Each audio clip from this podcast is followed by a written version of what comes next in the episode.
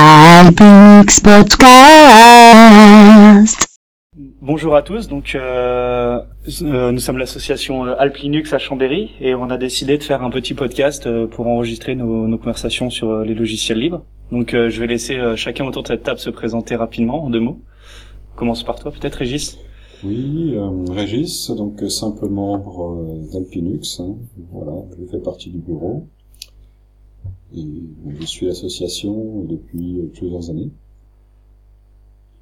Euh, Jean-Noël, j'ai participé à la création de l'association, c'était en 1998, si je me souviens. Euh, ancien membre du bureau aussi, euh, euh, expert technique local.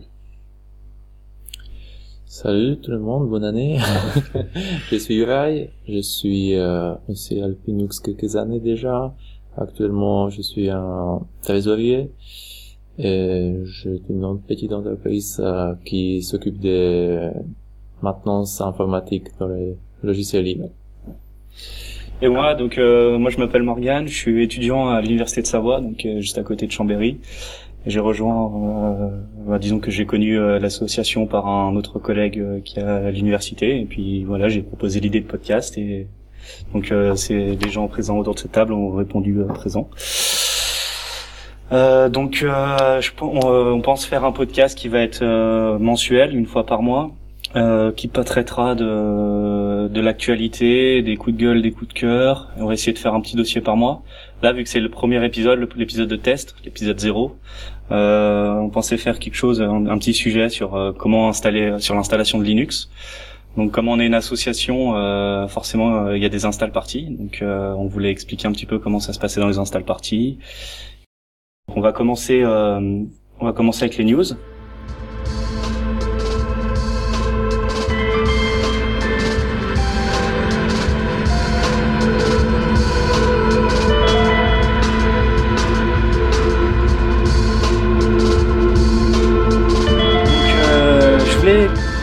Commencer à parler euh, du gouvernement et des lois. Donc, euh, en fait, euh, je donc je voulais parler un peu de, de vie privée, d'anonymat et, du gouvernement. Euh, je- Avant, je m'y intéressais beaucoup. Je, je, je signais beaucoup de pétitions, je faisais beaucoup de choses. Et au fur et à mesure du temps, euh, je me suis rendu compte, j'ai l'impression que, que je servais à rien, que, enfin, mes actions, elles, c'était un peu inutiles. À chaque fois, il y avait toujours des nouvelles lois qui faisaient des choses et tout.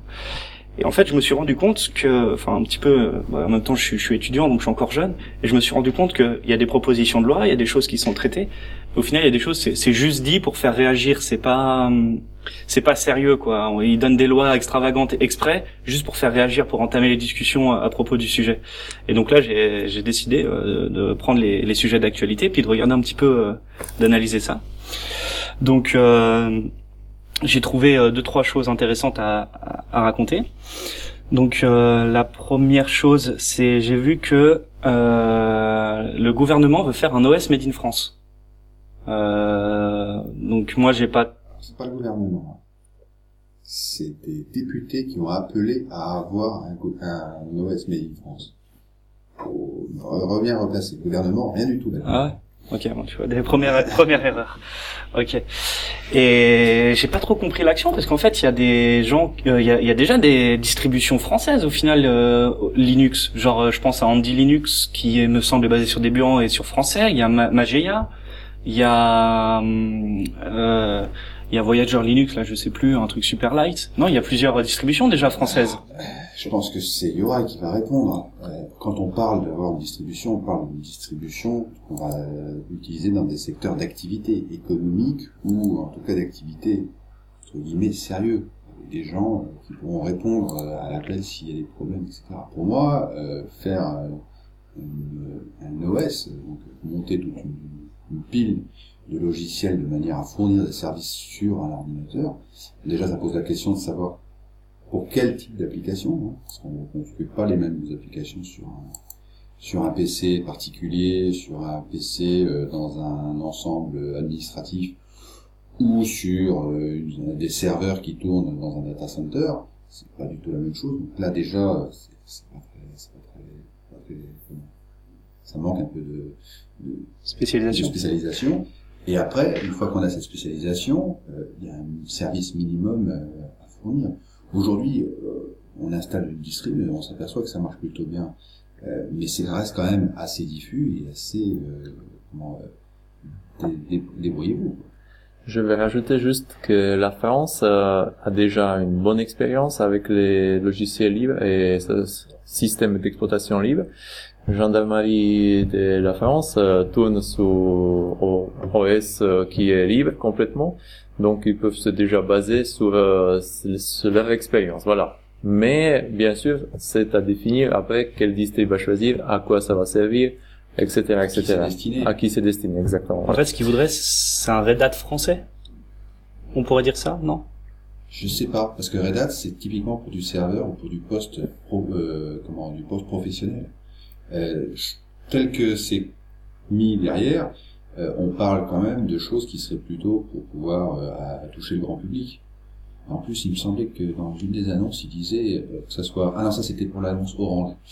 Euh, Comme quoi, ils ont répondu déjà à l'appel ils d'offres. Ouais, j'ai vu ça passer. OS qui se mettrait à la fois sur les PC, les serveurs, les tablettes. Enfin, ça, euh, on connaît, hein, il y a un peu bien OS qui fait ça, mais bon. Euh, après, il faut quand même euh, pouvoir monter des structures et, et, et, et assurer euh, les, les utilisateurs au final euh, euh, bah, de la mise en sécurité de leurs données, d'une aide, d'une panoplie d'applications, de toutes sortes de choses, un écosystème. Ça se met pas en- comme ça. Pour moi, ça, ça, ça, ça ressemble plus à un vœu pieux ou une sorte de cocorico histoire de faire Ouais. un petit peu parler. J'ai pensé à la même chose. Euh, Gis, tu penses quoi? Oui, euh, bon, je, vois mal un OS qui serait que made in France, hein, euh, puisqu'il y a de, très nombreuses applications euh, qui ont des vocations de, toute façon euh, euh, internationales. Euh, donc effectivement, ça me paraît euh, relativement restreint, euh, surtout si on la, confie à des sociétés euh, connues bon, bah, qui seront forcément obligés de, de se limiter euh, par maintenir euh, il y a plusieurs milliers euh, de paquets dans une distribution. Je les vois mal fournir l'effort avec leur, leur procédure de s'occuper de tous ces paquets. Bien dit. Je, de toute Ouais. façon, c'est c'est open source, donc euh, ça veut dire que tout le monde participe. Voilà. Puis une SS2I, au final, euh, moi je, je, je prends l'exemple de Sopra ou de Capgemini, que je connais un petit peu. Euh, au final, c'est des Indiens, quoi, derrière. Et ils externalisent énormément les, les devs, donc, euh, le développement. ça. C'est- on parle de faire un OS français à partir de sociétés qui sont déjà tentaculaires et multinationales. Ouais, c'est vrai. Non, c'est plutôt l'idée, c'est d'avoir un OS qu'on contrôle finalement. Voilà. Oui. Euh, qui puisse répondre à certains critères. euh, Oui, qui ne soient pas contrôlés par euh, d'autres entités euh, ou d'États euh, qu'on croyait amis.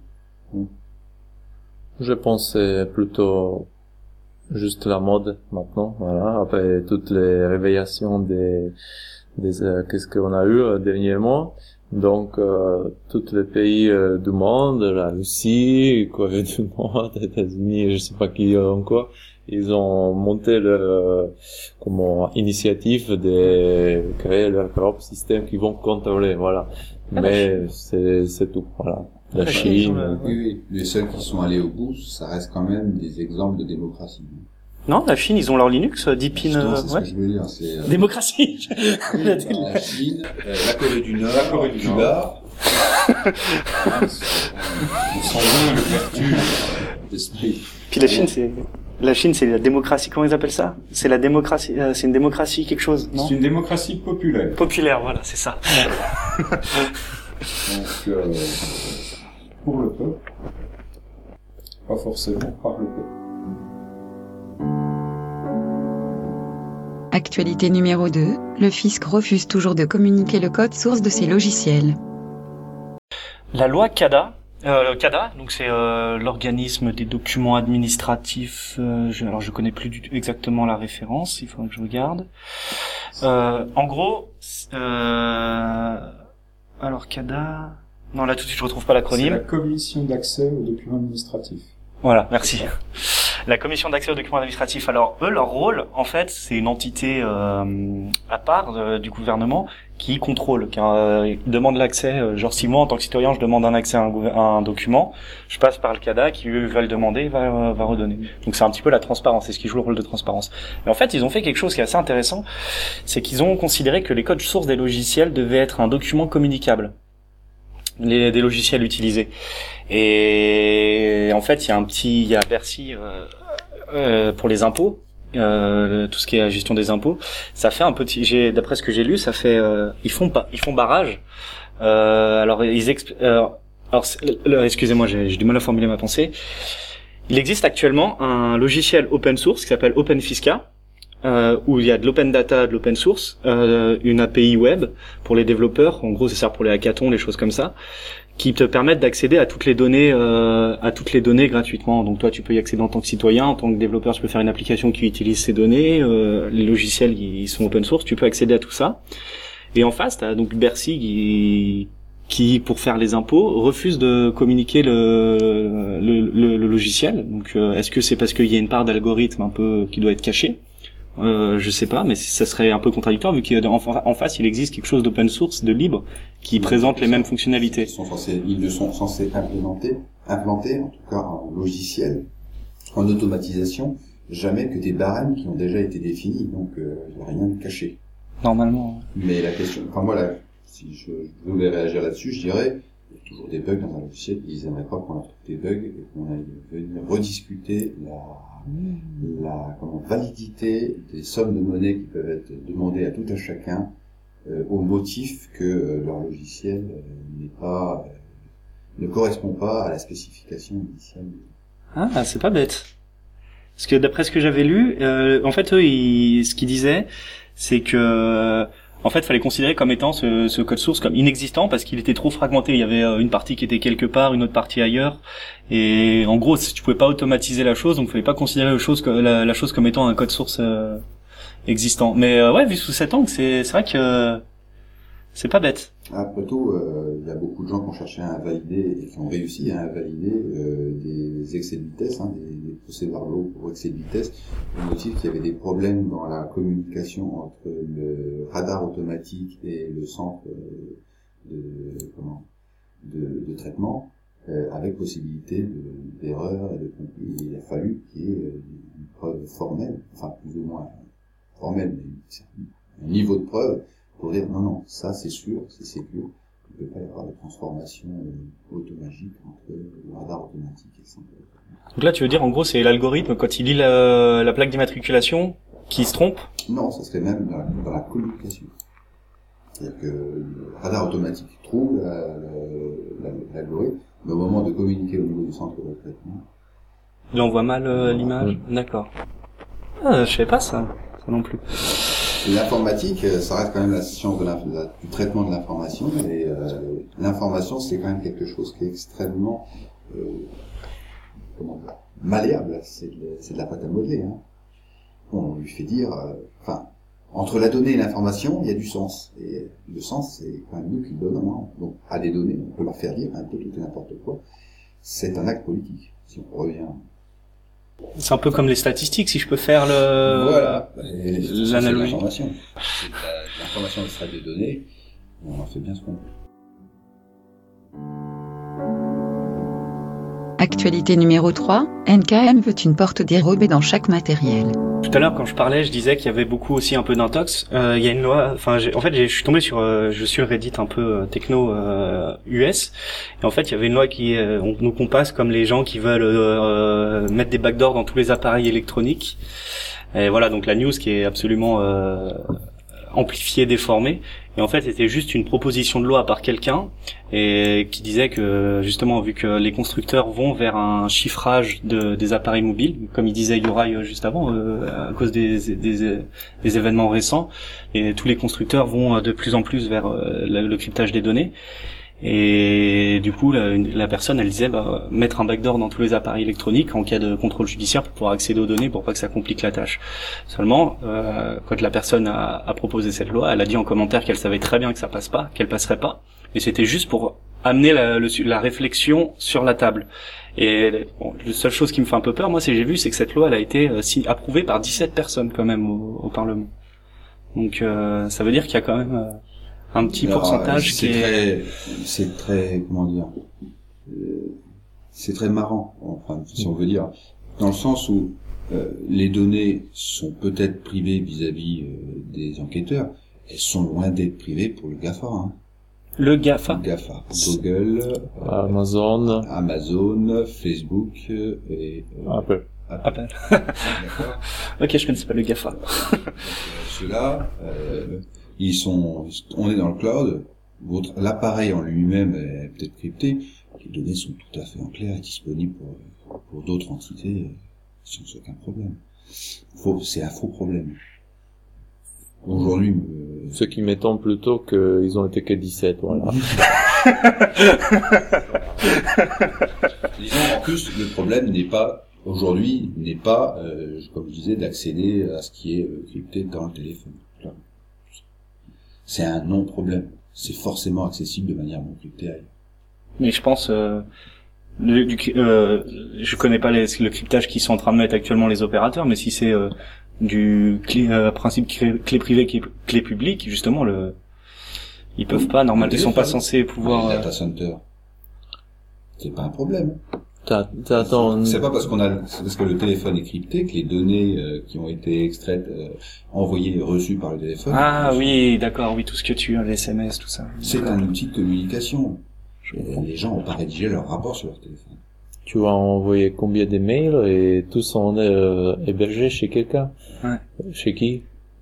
GAFA, souvent. La poste.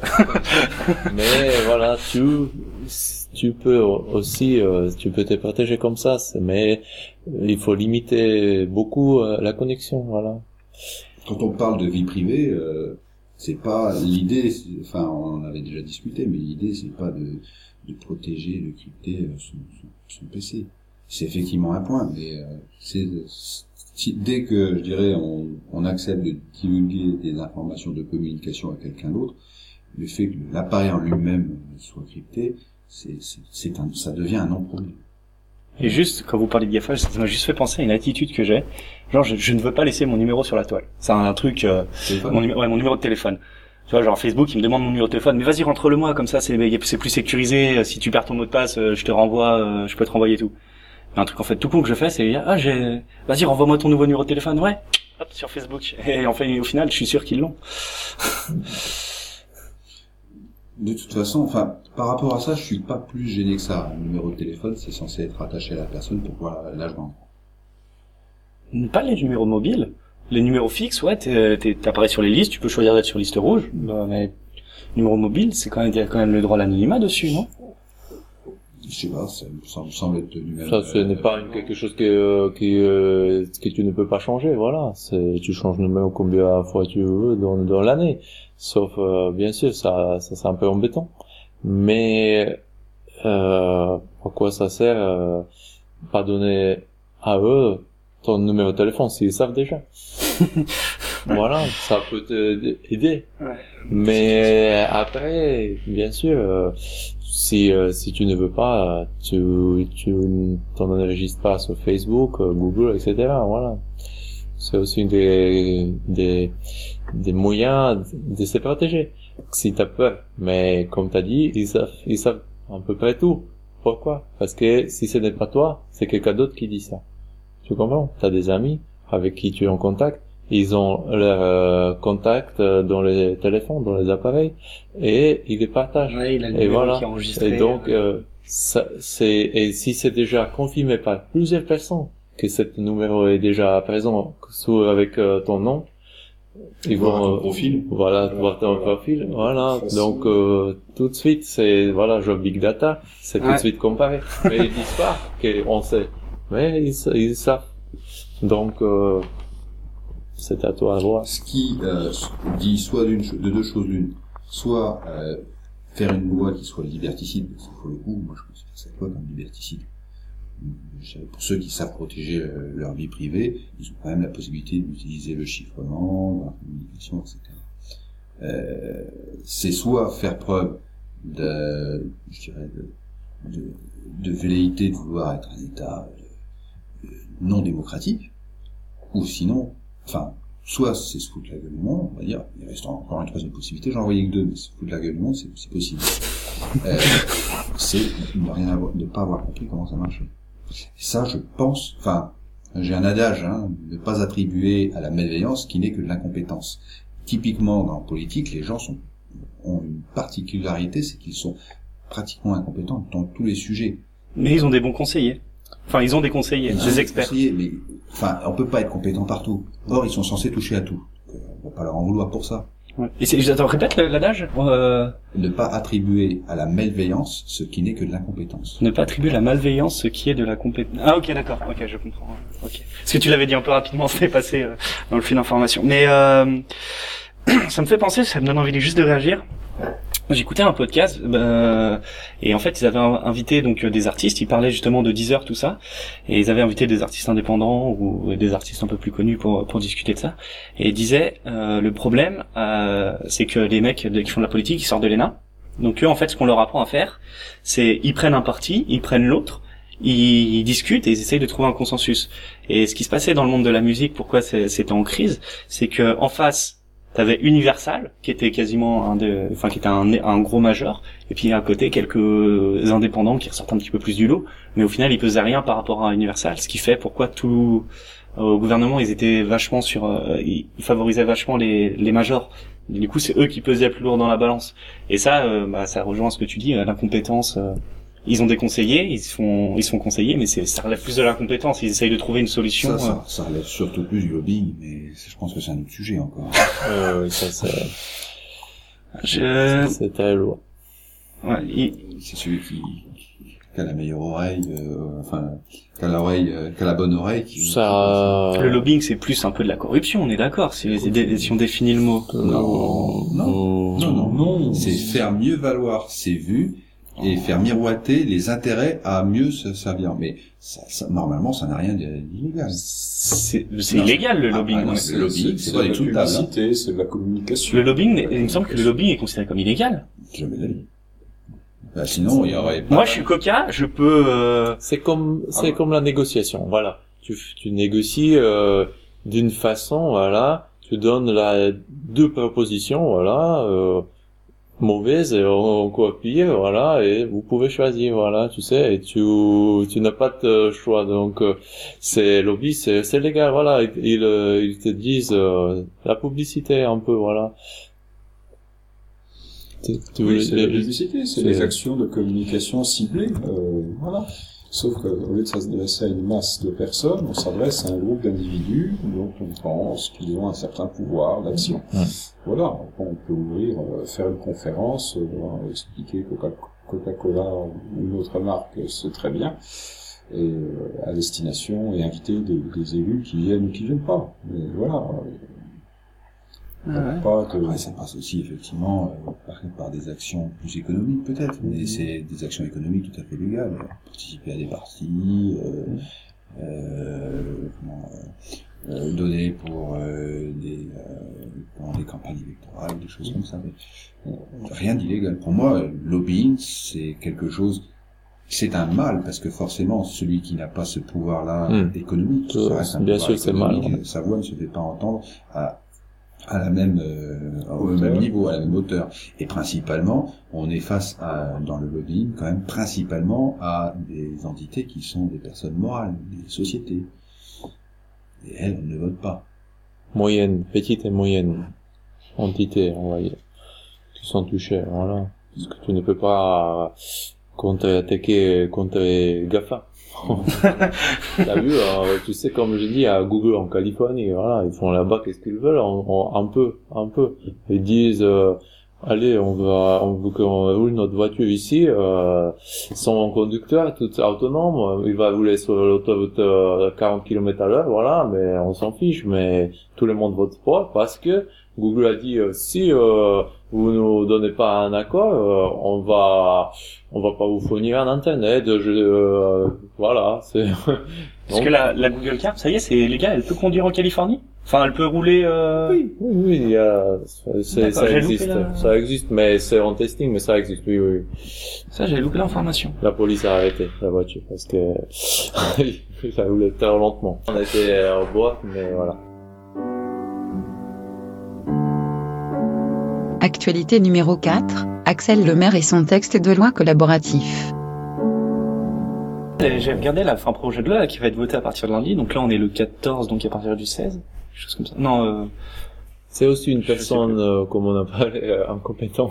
incompétent? Justement, parce que j'ai regardé un petit peu les propositions de loi. Alors, elle, elle, elle favorise vachement, moi, avec ses collègues, l'open data, tout ça. Enfin, Oui, c'est. je, suis d'accord qu'elle qu'elle essaye, essaye de faire de, de bien, mais quand même, ce n'est pas, ce n'est pas une informaticienne. À l'origine, c'est un, c'est, c'est, c'est un avocat. Donc, euh, elle a ses conseillers, comme on a dit, voilà. Parce que là, ouais, je vois, euh, par exemple, il y a des. toujours à lobby là-bas. C'est peut-être- Enfin, si elle part avec un esprit possible, mais bon, euh, on va partir sur l'ambulance euh, Non, tout de suite. Hein. Il faut donner tout tout, temps, mais. C'est peut-être mieux qu'elle soit un avocat. Elle a plus de chance de faire passer les choses. Eh, mais euh, Je justement, au peux final- dire, euh, c'est mieux qu'on avait avant, voilà. C'est- Ça c'est, Ça, c'est. Comment elle s'appelait, celle qui avait dit. Euh... euh, non, l'histoire de. Putain, c'était avec Sarkozy, ça, je me souviendrai toujours. Euh... euh, le piratage, en gros, le piratage c'est mal. Si vous voulez un antivirus, vous avez qu'à télécharger OpenOffice. Non, mais ça c'était autre chose. Non, non. Non, c'était pas Nazim Morano. Non, non. Ouais, je sais plus. Ah, Bref, ça- et du coup, en fait, euh, je euh, donc parmi une des lois qu'elle voulait faire passer, donc il y a le freemium qui revient sur la table. Donc en fait, c'est un peu le la gratuité, enfin pour le, comment vendre les données et tout. Euh, Enfin, ils essayent de trouver un modèle économique autour de la vente de données. Et ça, c'est super intéressant. Cet été, j'ai bossé dans une entreprise euh, en stage qui faisait justement du, du big data médical. Et en fait, euh, chose que font euh, tous les hôpitaux, c'est qu'ils enregistrent tes données, mais ils peuvent pas les revendre. Ils ont pas le droit parce que actuellement avec euh, T'as le droit tu privé. Pas, voilà, c'est, c'est tout- au début t'as commencé, voilà, tes droits privés. Ça c'est aussi euh, assez, assez privé. C'est même pire que ça. Ouais, c'est même pire que ça. hein. Enfin, Non, mais il y a, y a aucune diffusion. Ils, ils enregistrent. Ouais, oui. Mais c'est à terme euh, pour euh, derrière. Euh, T'as le droit de faire des stats. Euh, bah, c'est un petit peu ça. Euh, euh, donc euh, ouais, euh, l'histoire c'était. euh, alors c'est peut-être légal dans des cas parce que d'ailleurs quand tu vas à l'hôpital, tu peux signer genre je refuse que mes données soient. Enfin, je veux qu'on supprime mes données. Et en fait, derrière, par exemple, je sais qu'un des algorithmes qu'il y a, c'est avec les photos du, du cœur pour les enfants. Ils sont capables de détecter les maladies radio, euh, Cardio. merci, cardiovasculaire, super, euh, euh, très jeune. À partir de ça, justement, avec toutes les données qu'on fournit, ils arrivent à. Donc c'est- c'est c'est pour le bien, c'est pas pour revendre tes données à ton insu. Et il y en a qui y pensent. il y a toujours, voilà, de, euh, de bien, mais aussi il y a des, il y a des gens qui, qui pensent mal, voilà. C'est pour Donc, ça que là, euh, ils, essaient, ils tâtonnent pour essayer de trouver un modèle euh, sur la vente de données. euh, Bon, pour le moment, c'est c'est pas du tout, hein, parce qu'en plus, il faut que ça soit un accord européen. Toujours que ça soit dans les mains de quelqu'un, ça ça pas bien. Tu sais, tout cet euh, système, c'est pour l'instant tout est centralisé. Donc une fois que c'est installé quelque part, un serveur, etc. Et c'est miroir- miroraté ou comment dire euh, quelque part encore ailleurs, Dupliqué dupliqué, voilà. Ailleurs, voilà. Ce, ce n'est pas suffisant, voilà. Il faut que ces genre des peer-to-peer ou bi- euh, blockchain, etc., que c'est diffusé dans le monde. Et après, on peut penser que, voilà, que personne peut euh, faire du mal avec cette data, tu comprends? Mais ces données, voilà. Mais si euh, si c'est juste chez quelqu'un, chez ministre de de la santé, juste dans son bureau, un jour quelqu'un qui vient avec une euh, un lobbyiste voilà qui va lui laisser là-bas par hasard un, un sucette voilà il va lui donner cette euh, cette euh, valise avec toutes données voilà et on sait pas si ça sera GI ou A ou F ou A voilà. Donc euh, ça c'est aussi ça, c'est c'est très sensible ça il ne faut pas juste penser que allez on va c'est c'est pour du bien voilà mais c'est toujours euh, centralisé et c'est ça c'est une chose qui est dangereuse dans ça, dans cette euh, Ouais, pour le moment, c'est genre, enfin, il y a absolument, absolument interdit. Hein. C'est, ils, ils y pensent, ils aimeraient bien. Mais ouais, c'est. Bien sûr. et Je suis euh, même pas sûr que j'ai le droit d'en parler. Je vais peut-être y couper au montage. Euh, voilà. Donc euh, en fait, euh, je voulais dire euh, donc voilà, j'ai parlé un petit peu de tout ça. C'est parce qu'en fait, je voulais essayer de je voulais essayer de contraster comme quoi des fois il peut y avoir des initiatives qui sont bien, des initiatives qui sont mal, mais qu'au final tout ça c'est du tâton pour essayer de trouver un compromis pour tout le monde, de mon point de vue. Et donc j'irai pas plus loin dans le dans le débat justement un peu de notre gouvernement actuellement et, les lois euh, numériques.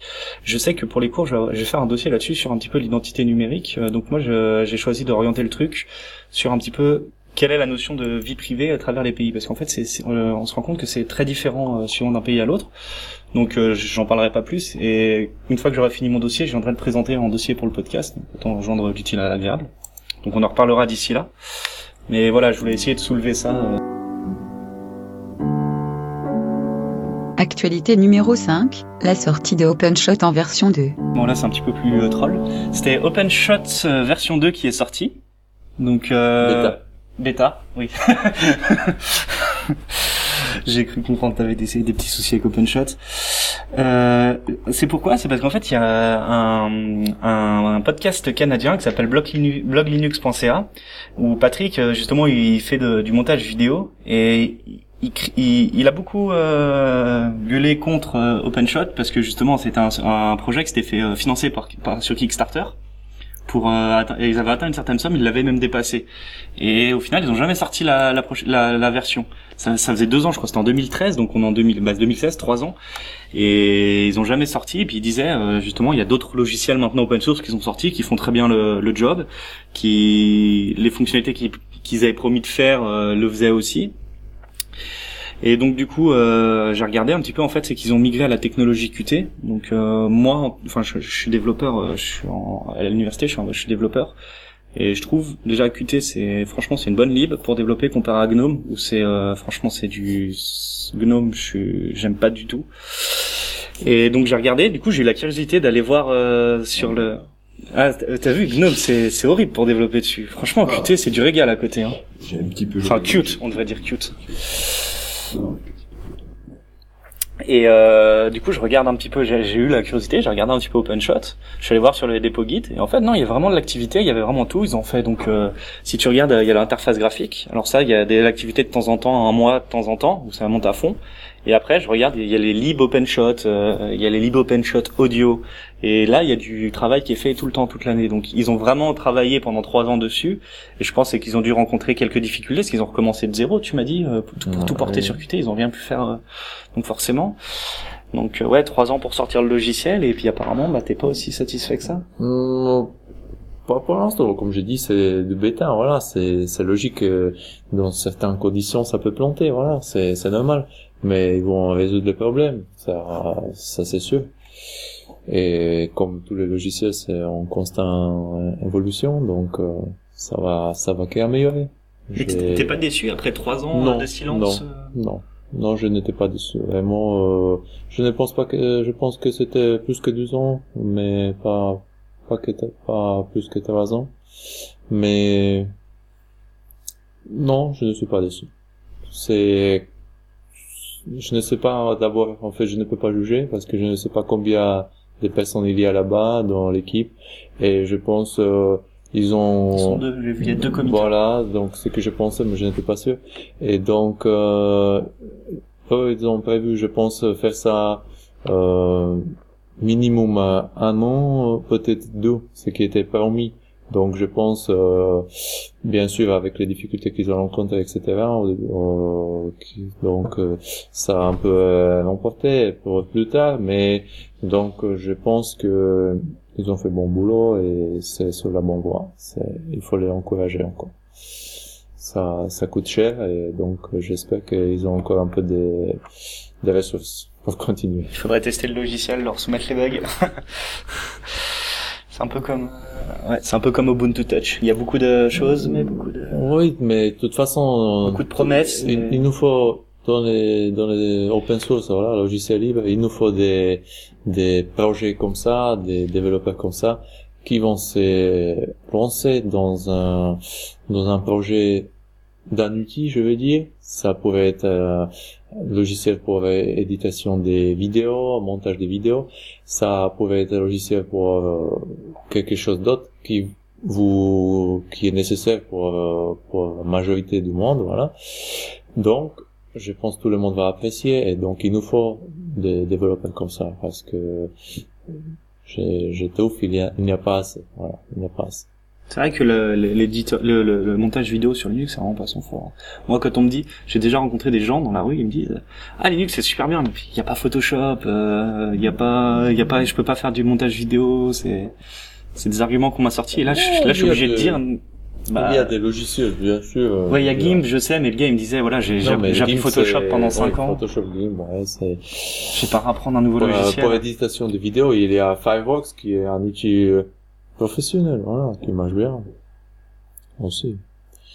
Il y a plusieurs, voilà. C'est donc après à voir. Il faut, bien sûr, c'est plutôt euh, les gens ont des habitudes à utiliser certains outils et je ne veux pas dire qu'ils sont euh, feignants, mais ils ne, veulent pas changer, voilà c'est comme avec tout le monde, euh, pas qu'avec les logiciels, voilà. si vous, vous n'avez même pas changé euh, votre boulanger, voilà. J'avais vu une petite image, c'était drôle comme ça. C'était, euh, en gros, c'était un orateur avec un, devant un public qui veut du changement. Moi, qui veut changer Et plus personne lève le moi.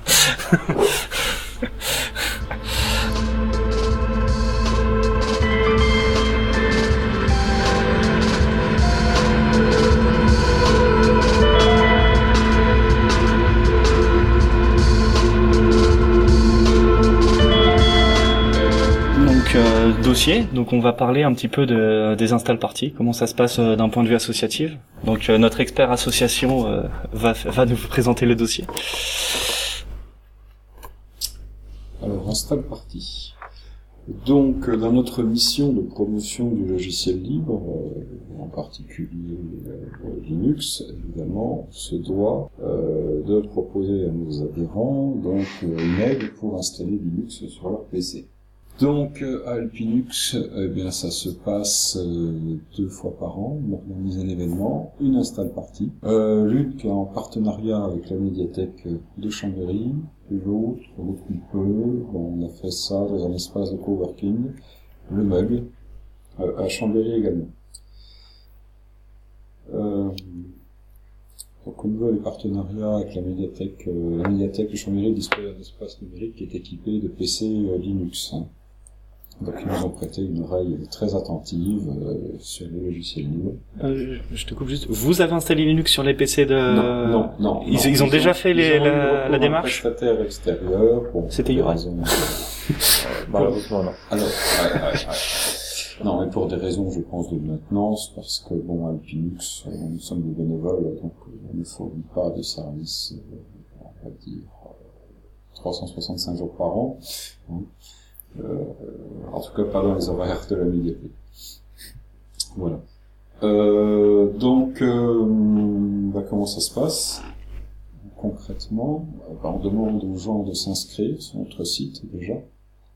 On fait un petit peu de communication sur différents médias de Chambéry. on a la revue de Chambéry Métropole, on a des panneaux d'affichage, on fait des affiches nous-mêmes. On a eu une campagne dans les transports en commun. C'est à vous de vous débrouiller pour ça ou c'est la mairie qui vous aide? C'est comment ça se passe? Pas la mairie. on fait ça avec la médiathèque. La médiathèque nous euh, sert de, de caisse de résonance. Ok. Ils ont l'infrastructure, les bons contacts, les, les comment ça, les bons Ils s'occupent de toute la com en fait. Voilà. Voilà. Bon, on discute quand même du contenu des affiches, euh, d'un calendrier de réalisation.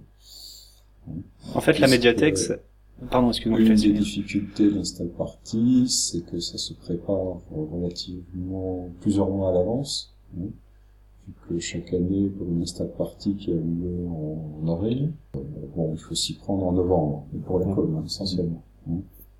Voilà. Et donc, euh, donc on demande euh, aux gens de s'inscrire. Bon, euh, et Eh bien, euh, on a à chaque fois 20, une vingtaine de personnes qui s'inscrivent. Minimum. Moi, 20 à 25 personnes. Et puis, euh, ben, on demande de prendre rendez-vous en fait pour une question d'organisation. Hein. Euh, donc de 10h, 11h. Et euh, ben, on leur installe, donc ils arrivent avec leur PC. Alors il y a quand même un petit peu de préparation qu'on leur demande puisqu'il faut défragmenter et sauvegarder leurs euh, données personnelles. Alors la distribution qu'on a choisi d'installer, euh, on en installe une principalement, c'est Linux Mint. C'est Linux Mint. bon, on a ce choix parce qu'elle est, stable, basée sur Debian, et euh, on a décidé de se polariser sur une distribution pour ne pas euh, se, se. Euh, sur place, euh, on a un serveur avec un miroir euh, local de dépôt. Parce que souvent on a constaté dans les lieux publics, euh, l'accès à Internet était difficile, voire très lent. en, tout cas, pas assez fiable le jour où on en a besoin. Donc, on amorce. Donc, on, on a différents euh, médias, donc clés USB, USB, euh, suivant l'ancienneté de la machine. Juste, euh, je suis désolé. Euh, quand tu disais, les gens doivent s'enregistrer. Donc vous avez une vingtaine d'enregistre- de- de- d'enregistrements pour le- d'inscriptions. Merci. Pour le pour le jour J, ça veut dire que ça, ça veut dire que si moi je me pointe avec ma brouette et mon ordinateur, vous me vous pouvez pas m'aider. tu seras moins prioritaire et euh, on verra dans les au- créneaux. On a à faire correspondre le nombre d'inscrits, les tables d'horaires et le nombre de postes d'installation qu'on peut mettre en place en fonction du nombre de personnes de, du, du LUG ou des LUG à, à résidents qui peuvent effectivement faire en concurrence euh, des installations. D'accord. Je sais plus à combien on est, on quoi considère qu'on a deux heures par installation. Voilà, deux heures par installation. Deux heures par installation. Max. Ouais, maximum. À Maximum. partir du moment où la personne s'assoit et, et nous quitte, il y a deux heures. C'est lié avec la formation.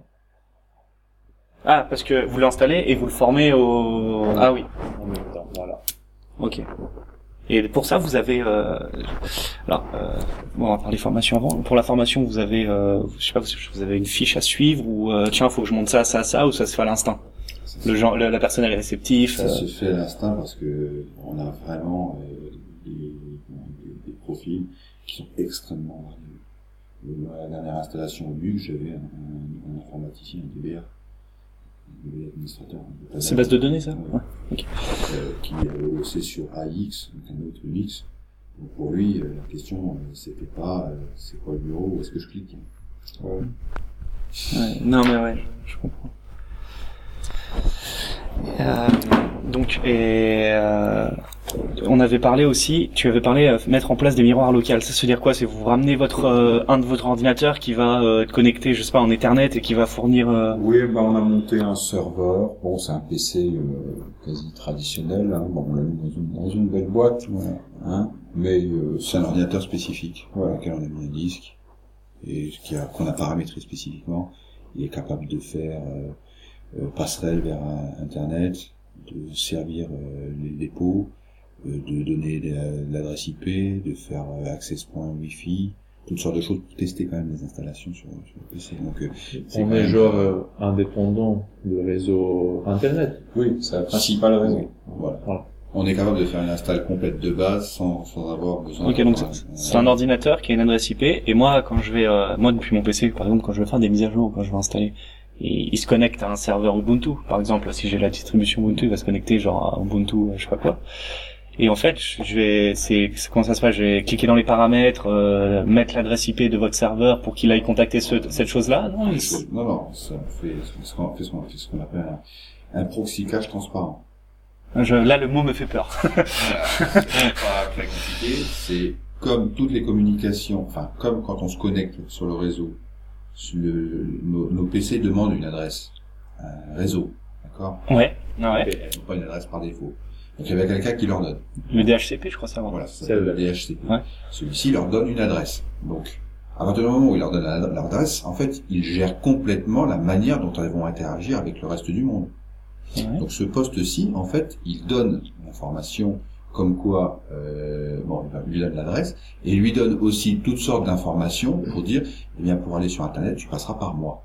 Ah. Et à partir du moment où il dit, tu passeras par moi, eh bien, en fait, ce qui se passe, c'est que quand un PC dit, j'aimerais aller sur Internet, la première chose que notre poste fait, c'est, tu veux faire quoi? Il pose pas la question, mais il analyse en fait Mm. la requête et il dit si jamais c'est une requête que je suis capable de servir, typiquement télécharger des paquets pour la distribution, eh bien au lieu de la faire partir sur Internet, il se fait passer pour le le, le poste qu'on croit avoir et il fait le téléchargement en conséquence.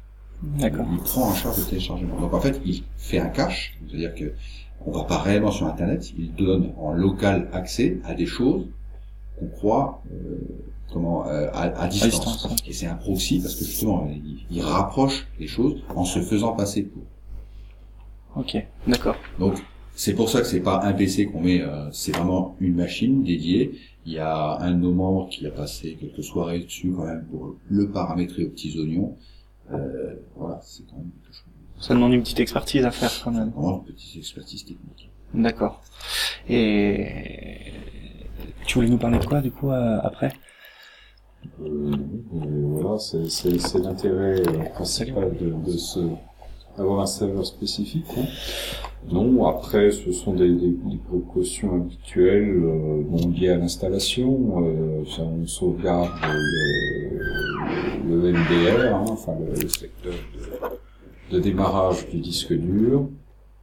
En cas de problème, pour que on puisse euh, quand même récupérer Windows, oui, parce que la plupart du temps, on installe Linux à côté de Windows. Donc, euh, c'est la demande majoritaire. Bon, quelques personnes demandent à n'avoir que Linux, mais en général, euh, le, le public qu'on a veut quand même conserver la main sur Windows euh, le temps de s'habituer. Peur de faire le pas. Voilà. Et est-ce qu'il y a un beaucoup parce qu'au final vous faites des vous avez des assemblées euh, deux fois par euh, deux fois par mois le premier et dernier euh, jeudi. Est-ce les, les les profils d'utilisateurs qui viennent euh, d'install party est-ce reviennent euh, s'intéresser? Il y a un, vous savez un petit peu le je sais pas on va dire peut-être on va je dis au hasard mais il y aurait peut-être 5% de personnes qui qui reviennent? Non tu fais des gros yeux là je vois. Non, la question euh, est, enfin, perso, je tiens pas ce genre de chiffres. On a quelques membres qui sont particulièrement friands de faire des stats. Euh, faut peut-être les mettre sur la piste de ce genre de choses si tu veux avoir plus d'informations. non non mais à, à, à jauger hein s'il y a des gens qui reviennent. Il y a des gens qu'on revoit euh, qui effectivement euh, sont passés pour une, pour une installation, qui reviennent à intervalles réguliers et qui s'intéressent un petit peu au sujet qu'on qu'on aborde, qu'on peut proposer. Euh, on a aussi euh, vu, enfin, en tout cas de mon expérience, des gens qui, pour l'install party, viennent de plus loin que, que Chambéry. J'avais un- une mère et son, et son, son grand, là, il descendait d'Albertville. Forcément, il va venir. Oui. Non, ils vont pas dire euh, chaque jeudi soir, mais ils reviennent, bon, à, à la faveur d'une demande de maintenance, bon. Euh, ou d'une mise à jour euh, parce que, bon, ils ont décidé que le, le Linux dont il est équipé est peut-être trop ancien. Euh, voilà, donc une demande de, mettre à jour leur machine. Donc, c'est des gens qu'on voit moins par rapport à des choses. Hein. Mais, ouais, il y a quand même un contact qui, est conservé. Alors, en termes de pourcentage, après, c'est pas la majorité, mais voilà. Il faudrait voir. Et puis, on a quand même aussi une, une bonne partie de personnes, enfin, j'ai plusieurs souvenirs, en tout cas, d'installations à des gens qui avaient déjà un Linux, qui ne passent pas à Linux, avec ce, ce concept de, cette, habitude à prendre euh, ça, ça, ça accroche pas pour eux, mais euh, qui euh, sont tout à fait au fait de ce qu'est le logiciel libre et qui ont été très satisfaits par une distrib installée par qui un neveu, un ami. Ouais, j'ai, je connais, ouais, euh, je pratique la capoeira, le sport, Mm. et il se passe, euh, un- je connais quelqu'un, il, il m'a vu, j'avais un t-shirt Ubuntu, il m'a fait, ah Ubuntu, ouais, je connais, mon oncle, il l'installe, machin. Et c'est quelqu'un que j'ai jamais vu euh, Ouais. ici. Après, le bouche à oreille fonctionne, hein, euh, ça c'est clair. Hein. Il y a une forme d'exemplarité, enfin, dans le sens de donner un exemple qui, qui permet d'avoir des contacts. On a parfois des gens qui viennent, euh, ne connaît pas, qui viennent par ce biais, parce qu'ils ont eu dans leur connaissance euh, Quelqu'un qui a installé Linux. ouais. Ok. Alors juste pardonnez-moi, euh, excusez-moi la digression. Donc tu disais vous faisiez des, des backups, euh, vous sauvegardez automatiquement le Oui, disque alors, dur. Ça c'est une procédure légale, c'est Ah non, c'est pas nous. hein. Non, c'est pas nous. demande Ça, c'est eux. Si on demande à Ah, l'utilisateur. il de soit le faire. venu avec. Ok. Voilà. Et en même temps, on leur fait signer une décharge comme quoi on n'est pas responsable Oui. de la perte des données qui pourraient s'ensuivre de la transformation. Ouais. Donc on se dégage de responsabilité, mais on met quand même euh, ce que je parlais, c'est le, c'est la partie euh, du disque dur euh, qui sert à euh, Windows que l'on sauvegarde. Euh, bon, pour pouvoir revenir en arrière si jamais l'installation de Linux se passait mal. C'est Voilà. euh, C'est plus une sécurité qu'autre chose. C'est pas la sauvegarde de, de- de toutes les données d'utilisateur. Hein. ok. Et ça, ça m'amène à deux questions. Euh, la, la première, c'est euh, la décharge. Vous savez, c'est quoi C'est un truc que vous avez pompé sur Internet euh, qui dit je, ou vous avez écrit vite fait, ou il a vraiment fallu quelque chose de plus juridique?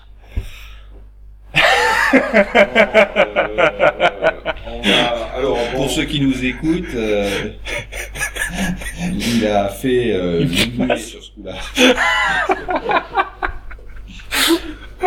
C'est une très bonne question. Alors, je ne suis pas tout à fait au courant de la genèse de cette décharge. De, de Euh, tête, je crois que Nico a été pompé sur le site de la FUL brutalement. Voilà, je crois qu'on s'en est remis à la compétence euh, d'autres instances euh, dans le logiciel libre hein, qui avaient une expérience dans ce sujet.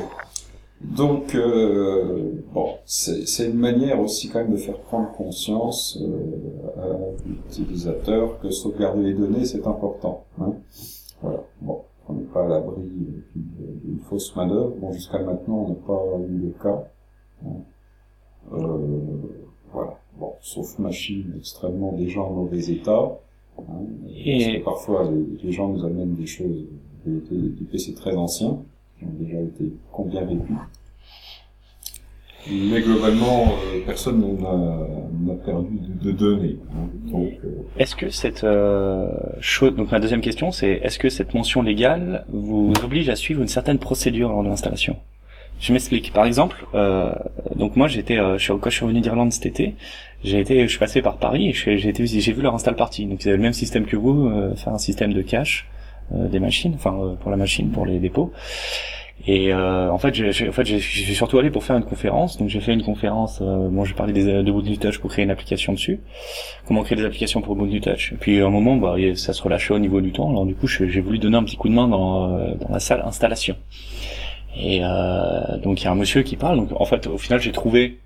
Enfin, ça, ça a été mon ressenti, mais le- la personne qui venait, c'était pas trop pour se faire aider. C'était une personne un peu âgée, et elle venait plus pour discuter, mais vraiment pour euh, pour pouvoir discuter avec quelqu'un que elle avait déjà Debian installé sur son ordinateur, elle voulait, voilà, il y avait un chien, elle voulait se le faire réinstaller, mais je pense que c'était plus prétexte pour discuter. Donc voilà, on a discuté, on a fait le truc, donc j'ai réinstallé vite fait. On a plus discuté, mais sa passion c'était les papillons. Enfin bref, expliquer les papillons de nuit, comment on les capture. Non mais c'était super intéressant.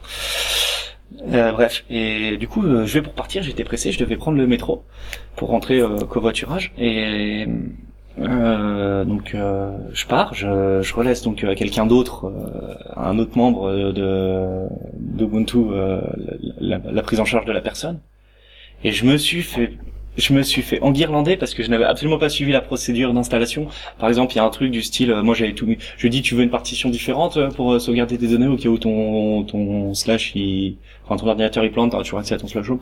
Non, je m'en fiche, je m'en fiche. moi, je mets autant de RAM que de dans le swap, je mets autant de swap que dans le RAM et tout. Personne fait, t'as suivi la formation? Non. euh, ouais, il y a vraiment eu. Il y a, un double aspect. Il y a un premier aspect qui est euh, chacun a ses petites habitudes. Et euh, si chacun y va de ses petites habitudes, il faut retrouver euh, la personne qui est à l'origine pour euh, savoir ce qui a effectivement été fait. Ça, c'est très désagréable, euh, c'est anti-industriel. Ah, c'est pas pro, c'est pas process. Voilà, euh, faut penser que euh, tu as installé ce PC-là, et euh, ce petit VPR viendra peut-être euh, un peu plus tard, et euh, il posera la question, et la personne se retrouvera face à un système qui n'est pas du tout configuré comme euh, euh, elle était d'habitude, et la première question qu'elle se posera, qu'est-ce qui a été fait d'autre? Hmm. Ouais, je des comprends. fiches comme quoi, euh, hein, je veux dire, sur des appareils dits industriels ou en général, tu as des fiches de maintenance. Et, euh, plus on suit la procédure, euh, plus euh, on peut, je dirais, n'importe qui peut intervenir et ne pas avoir à découvrir des, des, des, des squelettes en placard. C'était la première chose. La deuxième chose, je pense que par rapport à cet aspect de procédure, il y a effectivement quand même, même si nous on ne le dit pas, il y a quand même un, un engagement personnel. C'est-à-dire que sur la fiche, à un moment donné, on noter ton nom. Ouais, oui, oui. Et si jamais, euh, comment, euh, il y a un vrai souci et que la personne se retourne contre, contre toi, euh, tu peux bien dire, oui, mais moi, euh, j'ai jamais suivi la formation de l'associ- de la- de l'association pour faire une installation correcte. Ça reviendrait sur l'association.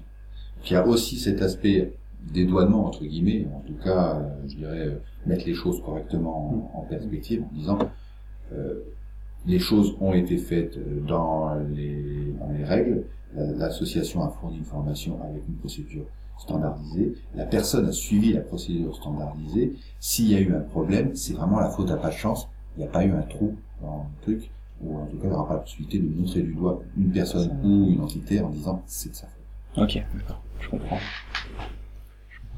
Après, il y a l'aspect, je dirais, transmission euh, aux nouveaux euh, qui veulent installer. c'est quand même facilité parce que bon, les documents sont prêts. Euh, donc, euh, il suffit, il suffit, enfin, on raconte, euh, tout, tout le monde fait la même chose.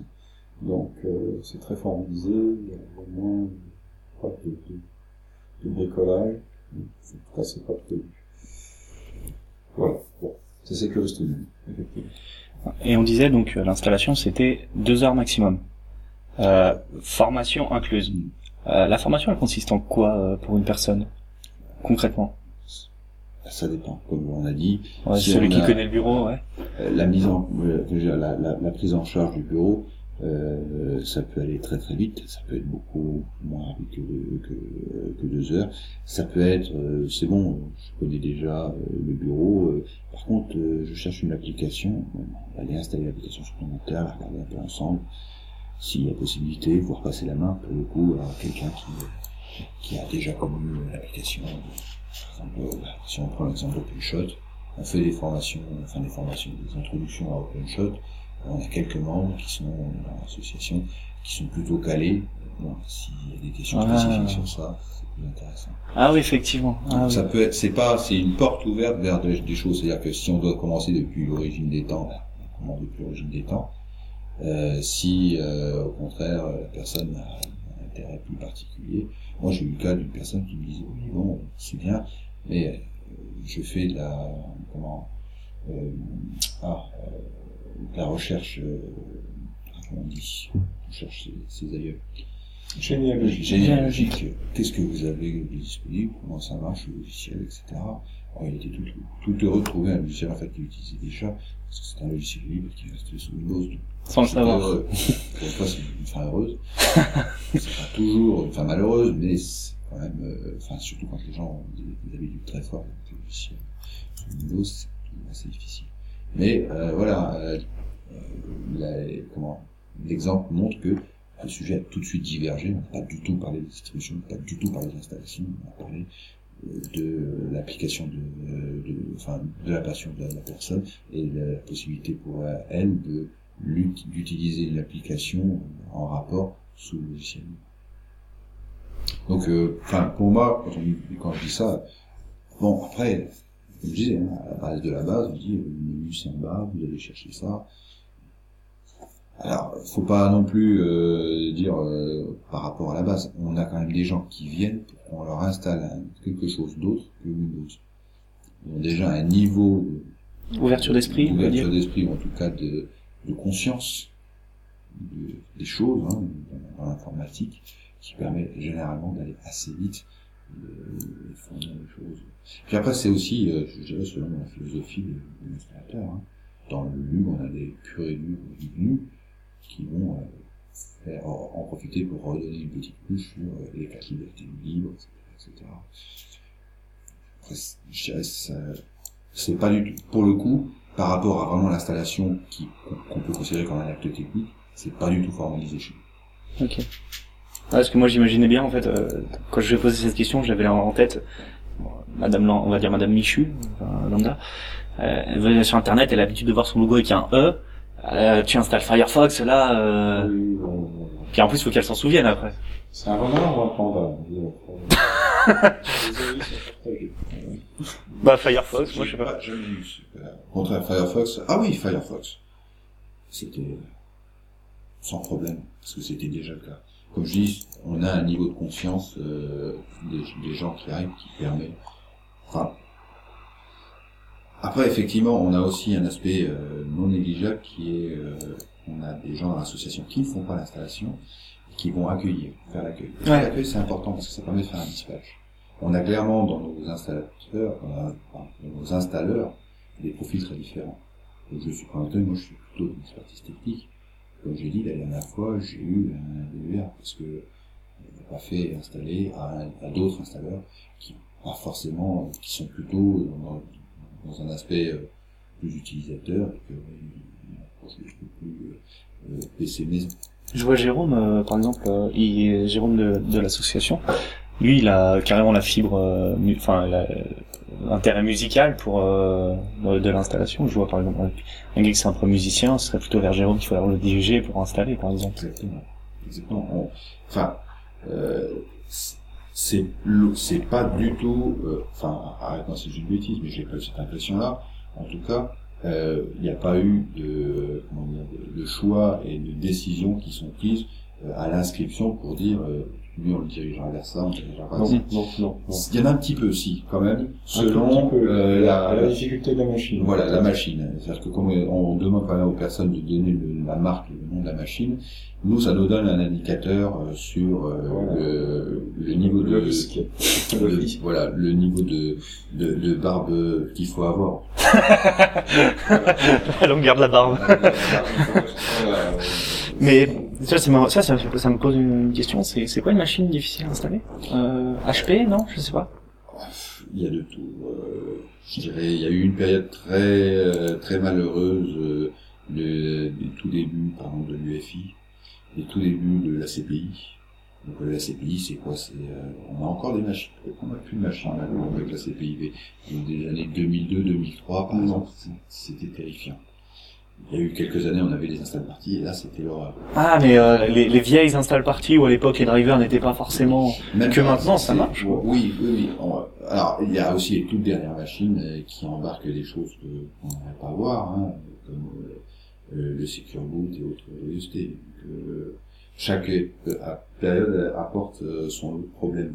Mais aujourd'hui, et, et sur ça, on doit quand même remercier Microsoft. Merci jamais assez sur, sur ce point-là.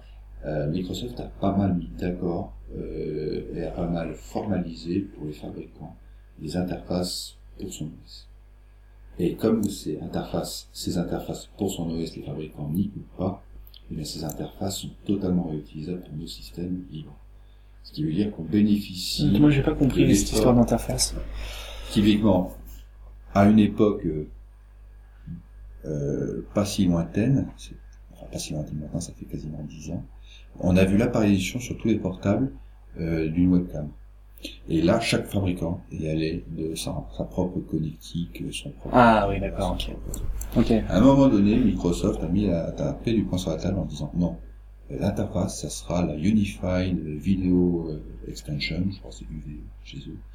Euh, ça se présentera sous forme comme ça, il y aura tels, tels, euh, comment, tels appels, telles euh, annonces de capacité du matériel, telle manière d'échanger les images, les photos, les vidéos, les machins, etc. Tout ça, ça a été codifié. Et euh, ils ont dit, personne n'installera de logiciel spécifique pour prendre ça, ça sera pris en charge nativement par Windows, sous la condition, et on n'acceptera pas que vous mettiez du matériel qui ne le fasse pas. Ce faisant, ils ont codifié quelque chose. Et c'est une aubaine, je dirais, pour tous les autres systèmes d'exploitation, parce qu'avec Ils cette, profitent de- voilà. avec cette codification, on améliore, je dirais, nativement, euh, hors euh, sortie de la boîte, la compatibilité des systèmes d'exploitation libres avec euh, le matériel euh, disponible. Mais euh, c'est quelque chose qui n'a pas été immédiat. Donc on a encore des PC qui sont antérieurs à ça, ayant euh, des logiciels euh, je dirais, de très basse couche pour gérer le matériel très spécifique, avec des drivers qui ont été développés, enfin des gestionnaires logiciels qui ont été développés sous Windows spécifiquement pour ça, et pour lesquels on sait que c'est la galère pour trouver euh, des, quelque chose qui soit correctement supporté sous, sous, sous, Est-ce que tu avais des choses à rajouter par rapport à, à, la, à vous, au niveau associatif, pour vos install parties Non, pas spécialement, donc euh, bon, on se limite à deux installs par an. Euh, Oui, tu disais d'ailleurs 5 euh, cinq mois, enfin de novembre, tu t'y prépares en novembre pour euh, celle d'avril, Oui, donc ça fait que 5 bon, mois, deux par an, ça fait toute l'année quoi. Oui, oui, oui. Euh, on y travaille évidemment pas à temps complet, donc euh, en fonction des, des réunions qu'on peut faire euh, de bureau, des réunions avec la médiathèque, euh, oui, il faut s'y prendre plusieurs mois à l'avance. Voilà. C'est plus des problèmes de disponibilité et de capacité à faire. hein. Ouais. Voilà, qui font qu'on se... Après, effectivement, l'aspect purement technique, euh, c'est l'affaire de, de quelques soirées euh, pour euh, une ou deux personnes. Il y a un script qui a été développé pour faire la, la post-installation aussi. Une fois que la distribu est installée de base, on va tout de suite réinstaller quelques paquets Mm. supplémentaires pour permettre une expérience multimédia sur Internet, etc. Installer les codecs, les choses comme ça. Voilà. Euh, bah, ce, ce genre de choses, euh, ça a été mis en place une première fois, il y a un petit peu un petit euh, revamping à faire dessus, euh, remise à neuf, à neuf pour remettre à niveau. Il y a une réunion qui généralement a lieu deux, mois avant pour dire bon, on repart sur la même distribution, dans quelle version, est-ce qu'on prend un risque Typiquement pour la stade partie à la médiathèque, on est pile dans les dates où les nouvelles Ubuntu sortent.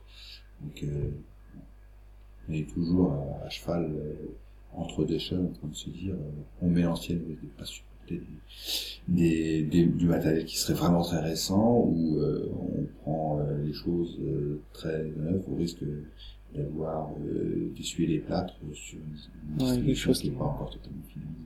Voilà, c'est, mais c'est tout ça, c'est ça se prend assez rapidement. Le plus important et le plus long, c'est vraiment la relation, euh, quasiment au corps à corps, que peuvent avoir certains membres avec euh, les gens de la, la médiathèque pour faire avancer la com, pour faire avancer, s'assurer que, que les choses sont, sont bonnes, faire voir, euh, mettre en place quelques événements à côté, euh, tels que il y a eu quelques années euh, une petite conférence sur la vie privée, une conférence sur Comme vous faites le, le jeudi par exemple. Là, c'était carrément spécifique. C'était Ah. au sein de la médiathèque euh, pendant deux heures. Et tous les six mois, c'est la médiathèque qui vous demande de revenir ou c'est une initiative à vous Bon, maintenant, c'est l'habitude est installée, je suppose. Mais au début, c'était une demande médiathèque ou c'était une Nous, demande on avait un besoin euh, de pouvoir externaliser hors des réunions les installer. Donc ça, c'était vraiment quelque chose. C'est, je c'est, on a peu d'événements qui font vivre auprès du public l'association. Euh, on avait auparavant plutôt la fête de la science, mais ça n'avait pas la même, le même impact. Là, pour le coup, une install partie, on parle vraiment logiciel libre. On peut pas parler d'autre chose. Euh, la médiathèque est toujours euh, à la recherche d'événements à bon, à, comment, à, à promouvoir À C'est ce que tu m'expliquais euh, l'autre jour, euh, surtout euh, que globalement, je dirais dans la, politique interne, pas de la politique au sens politique, Oui. euh, mais euh, ils ont quand même, euh, enfin pour beaucoup, ce sont des bibliothécaires, ils ont une certaine idée du savoir, du partage du savoir, et ça vraiment, le, le logiciel libre pour eux, c'est une facette qui rentre bien en résonance avec leurs convictions. Ouais, ça c'est les citer les sources, tout ça, c'est des choses auxquelles ils sont assez sensibilisés. Du coup, ça veut dire que concrètement, si moi demain, citoyen lambda, euh, bah, par exemple, voilà, j'ai été au contact de vous, maintenant je vais retourner dans ma petite ville, euh, je veux monter mon assaut Linux, par exemple. Euh, ce serait un premier pas pour faire connaître, ce serait avec la bibliothèque, enfin en parler avec les bibliothécaires. Je pense que c'est un bon conseil que tu peux donner à quelqu'un. euh, Oui, ce sont, des- ce sont vraiment des personnes. Euh, après, bon, je dirais, il y a quand même euh, des, euh, comment, euh, ils ont une ligne de conduite à tenir euh, vis-à-vis euh, de l'administration, de la mairie en place, etc. On peut pas faire n'importe quoi.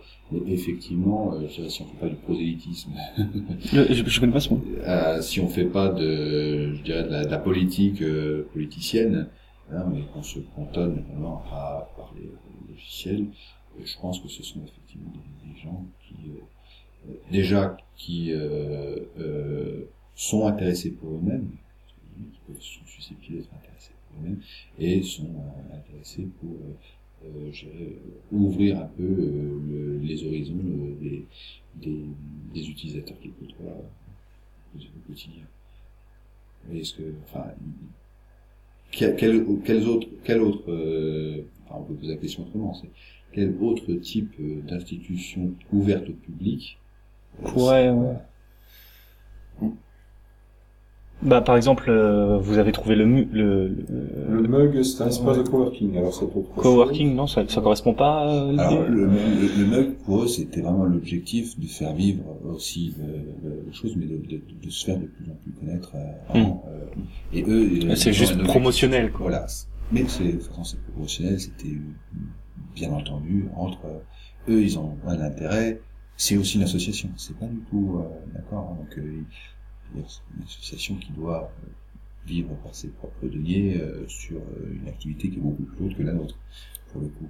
Euh, mais eux, ils ont, euh, dans leur première année d'existence, clairement un objectif, c'est de faire passer un maximum de monde par leur, euh, leur espace pour se faire connaître, faire commencer à faire marcher le bouche à oreille, si tu veux. Ça n'est pas, n'est pas- J'ai vu par exemple, pas loin à Chambéry, vous avez un France Bleu, euh, par exemple, euh, jamais euh, un partenariat pour qu'il vous fasse de la de la publicité ou quelque chose n'a été fait. Alors peut-être pas pour faire de la publicité. Euh, Parce que c'est local, France Bleu, quand Il y même. avait des gens de Il y a France Bleu eu- qui étaient qui étaient passés pour discuter, essayer de faire, euh, je crois, un- Je crois qu'il y a quatre ans, on a, fait- on a fait une interview. Voilà, une interview. Euh, voilà. On n'a pas renouvelé l'expérience. Euh, Il y a aussi, il y a aussi autre chose, c'est dans l'association, c'est quand même fait aussi de, de la vie euh, individuelle, t'en es la preuve vivante, euh, pour euh, monter un secteur d'activité par autour de l'association sur d'autres sur d'autres sujets. Et c'est vrai que bon, je dirais la manière dont les activités peuvent se faire, le nom Alpinius peut quand même être euh, utilisé à tort et à travers. Mais si demain quelqu'un euh, dans lequel le bureau et les gens ont confiance pour penser qu'il ne dira pas des bêtises au nom d'Alpinux euh, dit Mm. euh, j'ai réussi à obtenir un créneau, je ferai euh, un quart d'heure toutes les semaines sur France Bleu, il dira monsieur Hugo. Ouais, je comprends.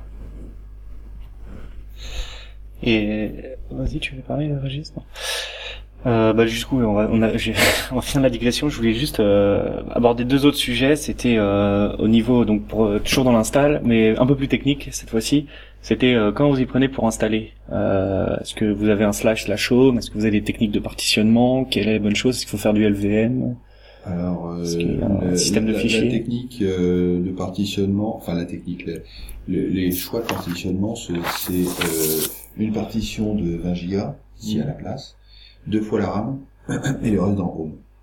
V- 20 gigas pour le système? Oui. c'est peu?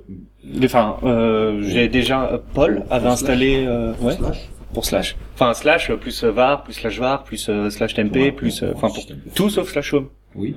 eh ben j'ai un collègue il, à la fac c'était là il y a là, il y a deux ans. Il a- Paul lui avait installé euh, donc Paul qui est autre membre de l'association avait installé lui avait installé avec euh, 25 gigas dans le slash home. Euh, après trois semaines dans euh, dans le slash pardon. Après trois semaines d'utilisation il était plein. Sérieux? Mais qu'est-ce qu'il a installé? Il a installé tout ce qui... Ah oui, par contre, il y avait euh, voilà, euh, il y a donc les trucs pour l'école. Donc euh, forcément, tu vas installer des librairies de développement, tu vas installer. Ah oui. euh, Non, mais pour un usage euh, amateur, comment on peut le rencontrer euh, Moi, je pense ah, 50 ça, gigas, c'est bien, non? ma foi, s'il y a plus de place, moi je j'ai. Mais 20 gigas, on fait déjà pas mal de choses. Hein. Euh, Tous les trucs de log qui s'écrivent et tout, ça prend de la place. Ouais, ça se remplit. euh, Oui, bon, euh, je sens qu'on était parti sur 20 gigas. Ah, Bon. bon, j'avais mis 5 Bon, euh, si on part sur un usage développeur, oui, euh, j'ai 50 gigas. Je- Et on peut être développeur sans l'être, euh, je veux dire, dès qu'on commence à compiler euh, des logiciels à partir des va installer des choses. Des choses, oui. vont- des bases de données qui vont vivre dans slash bar, etc. Si on fait du LaTeX, euh, Mais- voilà. euh, Bah, comme vous disiez, vous avez plusieurs profils. Je prends par exemple le profil bah, Blender, par exemple, le mec qui veut faire un peu de modélisation 3D. En haut, Ah, Blender, vous l'installez dans Slash Home non. Ah, mais toutes ces données, toutes ces... Ces données sont- Ah, mais il y a beaucoup de librairies 3D installées, des trucs audio, il veut faire un peu de montage. c'est pas euh. forcément énorme, c'est pas Ça, ça. c'est- Ah ouais, c'est pas... Euh, si on regarde, euh, si on prend euh, les, le- comment, les tailles relatives des différents répertoires, euh, le répertoire des binaires et des bibliothèques, il n'est pas monstrueux. Après, effectivement, on peut exploser. Ce qui est un petit peu embêtant, c'est effectivement, on a par exemple d'autres répertoires comme le slash var, qui, comme son nom l'indique, contient des choses qui sont variables. euh, typiquement des bases de données, des logs, enfin des, des journaux, des euh, euh, comment Les, les paquets en cache des chargés. voilà, des paquets en cache, du cache, toutes sortes de choses. C'est malheureux que ça soit que ça soit effectivement sous slash. Alors, ça serait peut-être une bonne idée de monter ailleurs pour pas que ça aille polluer et pourrir complètement euh, la racine. Mais de mon expérience, euh, les fois où j'ai eu des soucis, les gens avaient rempli leur home par, le- par la par la racine. Ok, d'accord. Ouais, Alors après, vous qui êtes plus en contact avec le milieu euh, grand public, on va Disons, dire. voilà, pour le grand public, euh, d'ailleurs, le- la personne avait des problèmes. Pourquoi? Parce que son, son, son système était plein de MP3 et de AVI. Faut- C'est faut- plutôt ce genre de difficulté qu'on a. Voilà. Les gens chargent des films, euh, bon, enfin, Et clairement, et, et, et, et, Et et ça une fois de plus, c'est dans l'autre sens. Quelqu'un qui est un développeur va pas venir à une install party pour qu'on lui installe sa distrib. Voilà. Ça, c'est faux. Se... Mais que j'ai moi que j'étais bébé enfin que j'étais- je suis encore je suis encore à l'école mais à dire quand j'avais 14 ans 15 ans que j'apprenais à développer euh, au début Linux ça m'a fait peur j'ai mis du temps à, Oui, oui, oui. à passer le truc en plus j'étais tout seul moi j'ai pas eu de parrain j'ai pas euh, dans, là où je suis là où j'habite euh, il y a pas d'assaut dans les il y a alentours Une dizaine d'années, c'était un peu, un petit peu moins. ouais puis les drivers ouais ma carte euh, ma carte graphique euh, ma carte wifi c'était pas ça hein, je me rappelle Ah oui, le Wi-Fi, tout à fait. Ça, ça posait des. Si tu avais pas la bonne carte du bon fabricant, euh, même en téléchargeant les binaires j'avais voilà, jamais réussi même avec les binaires, une carte qui n'a jamais réussi. Si elle a fonctionné plusieurs années après, quand je n'en avais plus l'utilité, avec une Ubuntu. Voilà.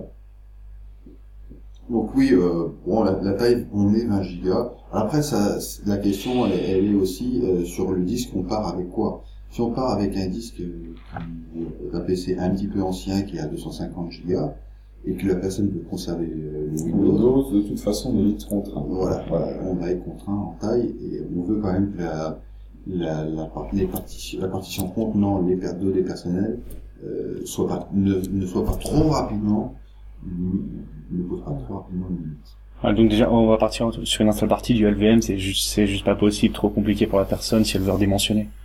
Vous partez sur du X4, euh, Oui. Euh, c'est- enfin, LVM, euh, euh, chiffrement, etc. C'est c'est déjà des fonctionnalités qui sont bien trop avancées et qui, de toute façon, nous mettront des, des bâtons dans les roues si jamais le PC revient avec un besoin de, de- de- Ça, ce sont des, enfin, je dirais, on, on fait du, on reste quand même sur un basique de basique. Euh, L'idée aussi, elle est assez simple, c'est on montre aux personnes comment installer des nouveaux logiciels, mais de mon expérience, il y a très peu de choses, de nouvelles choses qui sont installées.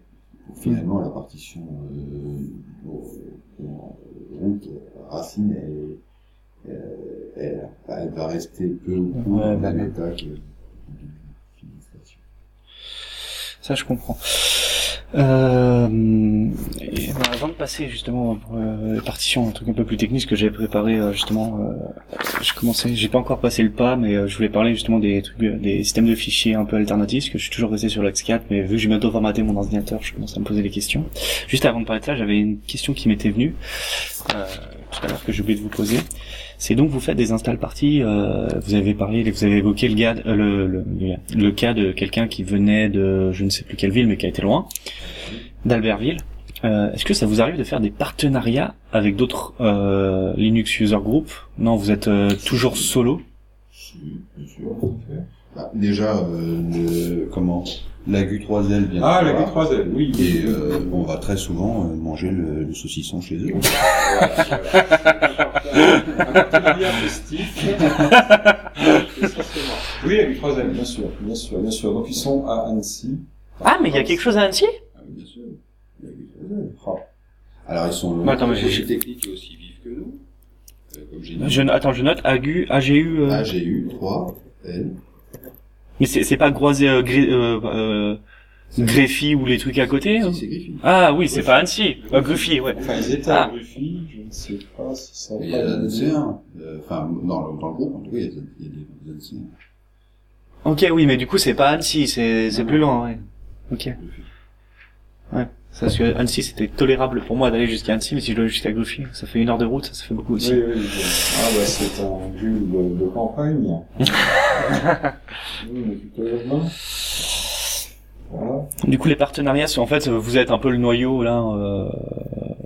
Euh, bah après, euh, l'autre partenariat qu'on n'a jamais eu, euh, pour une ville qui est pas pourtant, une petite ville qui est pourtant pas si loin, c'est Grenoble. Oui, effectivement. oui, ou apparemment... euh, Mais là, il n'y a pas de user group c'est à... un énorme user group. Ah ouais? Et qui bénéficie en plus du tissu euh, de, de toutes les- Grenoble, qui est- toutes les, les sociétés. euh, euh, et mais bon, là pour le coup, euh, c'est, enfin, nous, on, le- le- les seules fois où j'ai pu aller à Grenoble, euh, c'était euh, quasiment du réseautage de professionnels. Ah ouais, la user group là-bas, c'est... Ah oui, les, les présentations, c'était euh, mettre en œuvre hein, euh, une base de données PostgreSQL euh, pour faire du data mining géographique. Ouais, plus technique, ouais. Ok. Oui, oui, oui, oui, je confirme. C'est, technique. enfin, voilà. Bon, et puis, se, se réunissent dans d'autres cas, il y a des meet-up aussi. Euh, là, on parle en packaging de logiciels, par exemple. Je suis allé une fois, effectivement, c'est beaucoup plus, C'est technique. c'est technique. Ouais, moins grand public, moins accessoirement orienté grand Voilà, public. voilà, non, faut pas, faut pas y envoyer des débutants, c'est pas la peine. Mais ouais, j'avais entendu ça, que justement c'était une particularité un peu française, euh, que ce soit orienté grand public. Euh, pareil, euh, c'était la Ubuntu Party, bah pareil, eux, c'est un événement qui est plutôt orienté grand public. Mais si tu vas, euh, les, enfin, les- parce que le- le- la terminologie Ubuntu Party, c'est spécifique à la France. Je crois euh, partout ailleurs, ça s'appelle UbuntuCon. Et tu vas à l'UbuntuCon aux, aux USA, c'est beaucoup plus technique les sujets. C'est une particularité française, apparemment. Oui, enfin, il en faut pour tous les goûts, hein. Moi, je pense qu'il faut, euh, Je sais, je sais pas, je sais. Parce que comme c'est conférences, et les conférences, si on va à des conférences aussi en France, c'est c'est des conférences qui se... Enfin, c'est du sérieux, c'est du lourd. Hein. Les conférences à Paris, c'était euh, tu fais découvrir un petit projet, tu vas parler un peu vie privée, tu vas laisser, tu vas parler, sensibiliser les gens, tu laisses des traces sur internet en faisant des choses. C'est- Tu présentais ouais bah les, les, les logiciels, forcément t'avais forcément pour le- l'open source, l'April qui allait, qui faisait des choses, mais c'était pas euh, comme tu dis de l'installation PostgreSQL ou quoi. Donc, euh, après l'informaticien il baigne beaucoup dans l'anglais donc euh, peut-être qu'il y a vu qu'il y a le tissu informatique comme tu disais, euh, ils sont influencés on va dire. réputation,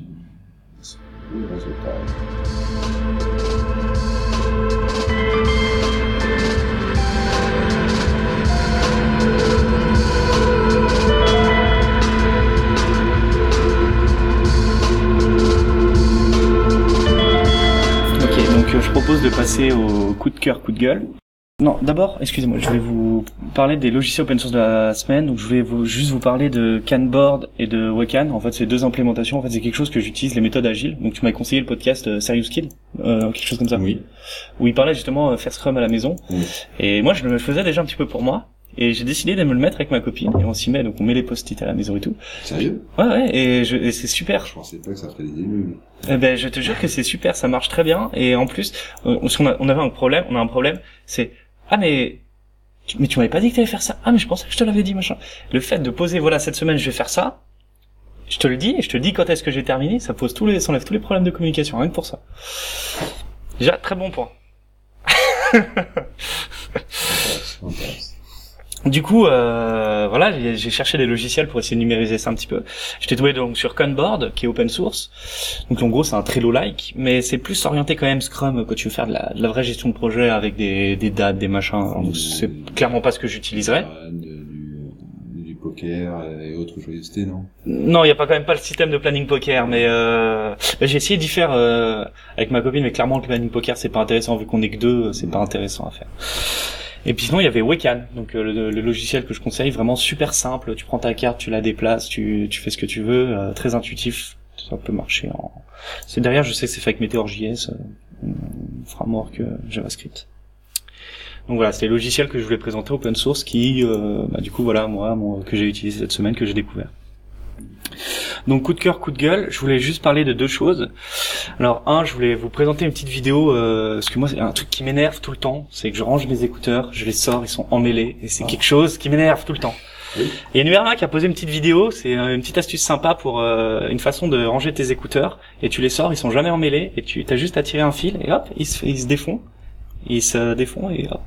C'est donc en fait l'idée c'est de faire un peu tu vois le signe du métal et tu, tu enroules euh, autour des doigts. Enfin bref, je, je, je posterai la vidéo dans la, la, la vidéo dans la description de, de du podcast. Vous pourrez voir, c'est sympa, ça prend deux minutes, enfin ça prend même pas 30 secondes à faire. Tu ranges tes écouteurs, ils sont toujours euh, en bon état. Deuxième chose, je voulais parler, c'est un, un livre audio que j'ai découvert, ça s'appelle Bienvenue à Val-Nuit. Alors moi j'ai j'ai un petit souci la nuit, je, je galère un petit peu à m'endormir. Et Bienvenue à Val-Nuit, en fait, c'est un livre audio, donc euh, il y a Val-Nuit, c'est la version française, donc ils sortent un épisode tous les mois de traduction, et le podcast original, euh, le, podcast original c'est en, anglais, américain, je ne sais pas, et ça s'appelle Welcome to Val Night, to Night Val, je sais plus. Et il y en a, donc il y a des bénévoles français qui font la traduction, et c'est génial parce que ce truc en fait c'est absurde.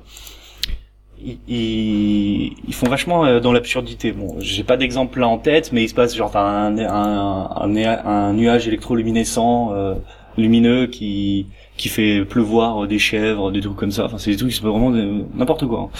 Et en fait, c'est présenté sous sous la forme où t'entends un présentateur euh, radio qui décrit les actualités de ce qui se passe dans la ville. Et c'est comme ça que t'es au courant que ce qui se passe dans ce monde un peu imaginaire. Et faut pas oublier des anges, il y a des trucs. Enfin, il se passe beaucoup de choses. Et ce qui est génial, c'est que quand tu commences à t'endormir, t'as un moment où ton esprit et je sais pas comment expliquer, mais il se passe n'importe quoi dans ta tête. Euh, genre euh, à partir d'un petit bruit, tu vas t'imaginer des choses. Enfin, c'est c'est la phase où tu t'es pas conscient, enfin t'es pas réveillé, mais t'es pas endormi, t'es entre les deux. Et d'écouter ça, ce livre audio avant de m'endormir, c'est génial parce que ça favorise vachement l'entrée dans cette phase. Et genre en moins de 20 minutes, je m'endors. Alors que d'habitude, il me faut. Avant, je regardais les films, je regardais un film, quelque chose comme ça. Je mettais une heure et demie à m'endormir. Une heure, moi, je, je dormais un petit peu avant la fin du film, mais ouais, je mettais une heure et demie, une heure, une heure et demie à m'endormir. Là, je, je garantis que ça doit faire trois mois que j'écoute ça. En trois mois, j'ai dû écouter huit épisodes. Parce qu'à chaque fois, genre entre 10, parfois 5 minutes, euh, je m'endors. Je J'ai jamais tenu un épisode complet. C'est génial pour s'endormir. Vraiment, c'est un somnifère. Bon, je suis désolé pour le gars qui a créé son livre à la base. J'espère qu'il l'a pas créé dans l'idée d'endormir les gens, mais euh, ça marche génial. Donc euh, voilà, ça quelque chose qui a marché pour moi pour m'aider à m'endormir, mieux que prendre des somnifères. Donc voilà. Euh, bah voilà, bah Moi, j'avais euh, un, comment, un petit coup de cœur qui était... Euh, euh, des, je suis né à la fin de l'année, et donc euh, bah, en même temps que j'ai mon Noël, j'ai mon anniversaire. Et- bon anniversaire. la fin de l'année, fait un mois. Enfin, un mois. Et euh, des, des amis m'ont euh, offert euh, le, le petit, un petit drone de chez Parrot. Euh, Parrot il fabrique euh, des, des drones de différents types. Et là c'est c'est le tout petit, c'est le tout premier. euh, C'est l'hélicoptère euh, c'est le quad, le quad, Ah le quoi Ouais, le truc qui est quatre machins là. Ouais. c'est un quadcopter. Euh, et euh, ce qui, alors j'avais eu euh, auparavant des euh, des cadeaux euh, aussi orientés robotique euh, de chez Wo- Wiwo voilà, à l'époque. Euh, c'était euh, la une euh, comment une araignée, un serpent, des choses comme ça. Et j'avais été très déçu par la qualité du- des choses parce qu'en fait dès qu'on l'ouvrait et qu'on voulait regarder un petit peu ce qu'il y avait dedans, euh, tout était euh, comment plom- plombé dans, dans de la dans dans, Résine. dans de la résine noire. On n'avait aucun port, euh, aucune information, rien du tout. L'objectif était vraiment de, de juste manipuler les- la chose, mais pas vraiment de de hacker. Et là, avec Parrot, euh, j'avais un peu aussi cette crainte. Et en fait, euh, je- quand je suis allé sur Internet, j'ai été vraiment très surpris de ce qui était réalisable avec. Euh, Ils annonçaient qu'il y avait un Linux qui tournait dessus. Et je ne croyais pas à l'instant. J'ai branché euh, le petit drone sur, il a un port USB, hein, sur un port USB. Alors quelle a été ma surprise de devoir monter une interface réseau, euh, de pouvoir faire un telnet sur euh, le drone, et de voir qu'il y avait un Linux qui tournait avec les, les tâches, etc. Et chez Parrot, si on va sur GitHub, ils ont euh, des sources pour pouvoir interagir avec le drone, euh, pour pouvoir euh, comment faire faire les choses. C'est vraiment, enfin, sans être, je dirais, descendre un cran trop bas, ils ont vraiment ouvert au maximum, je pense, de ce qu'ils pouvaient, hein, parce qu'ils peuvent pas non plus to- totalement euh, les choses, quelques trucs à protéger, je pense. Mais euh, j'ai, ça a vraiment été une très agréable surprise de dire, tiens, ils ont pensé à, à ces gens-là. Et bien sûr, Cocorico, ce sont des Français. Mais je, je savais pas que je connaissais pas du tout cet aspect-là de Parrot. Donc je savais qu'ils faisaient des drones, j'ai vu des pubs à la télé. Je savais qu'ils faisaient aussi un peu bah, tout ce qui est euh, technologie. Mais en fait, mon projet en, en Irlande, c'était de créer une serre miniaturisée, où en fait euh, capable de détecter euh, quand il y a besoin d'arroser, euh, le taux de lumière et tout. Et donc voilà, je me suis intéressé aux plantes et j'ai vu, putain, je tombais euh, dans un magasin, je vois quoi? La Fnac, Parrot, un petit truc qui est, qui est grand, qui va de 5 cm, qui fait tout ce que je voulais faire. Alors moi, il me fallait un Arduino, un machin, un capteur, c'était un, une grosse boîte. Bon, bah après le professionnalisme, normal. Moi, j'étais bidouilleur. Et pour souligner un petit peu donc euh, l'ouverture que tu disais, ils ont, ils avaient un site donc euh, Flower Power qui était géré par Paro où tu as accès à toutes les fleurs, euh, les statistiques, combien de combien de le taux d'humidité, enfin le degré d'humidité, de d'ensoleillement qu'ils ont besoin, des descriptions, des photos, des machins. Et je crois que tu plusieurs milliers de, de fleurs et tu peux y accéder. Voilà, c'est bon, il y a pas d'open API, c'est pas aussi ouvert que ça, non, mais pour dire que voilà, c'était public, tu pouvais y accéder. C'est la première fois que je tombais sur quelque chose comme ça. Donc euh, effectivement, euh, maintenant, enfin on y repense, on y repense un petit peu. Je connaissais pas cet aspect ouvert, mais ça appuie euh, ce que j'avais déjà découvert. Du coup, ouais, félicitations à, à Parrot. là. Voilà, pour, ce coup, euh, euh, c'est pas forcément des gros méchants, mais bon, je pense que euh, c'est un peu la crainte qu'on peut avoir. Soit se faire manger, soit se faire éradiquer par par un gros méchant. Enfin, je le souhaite pas du tout. hein. Vu euh, la qualité du travail qu'ils font. Est-ce que c'est un argument?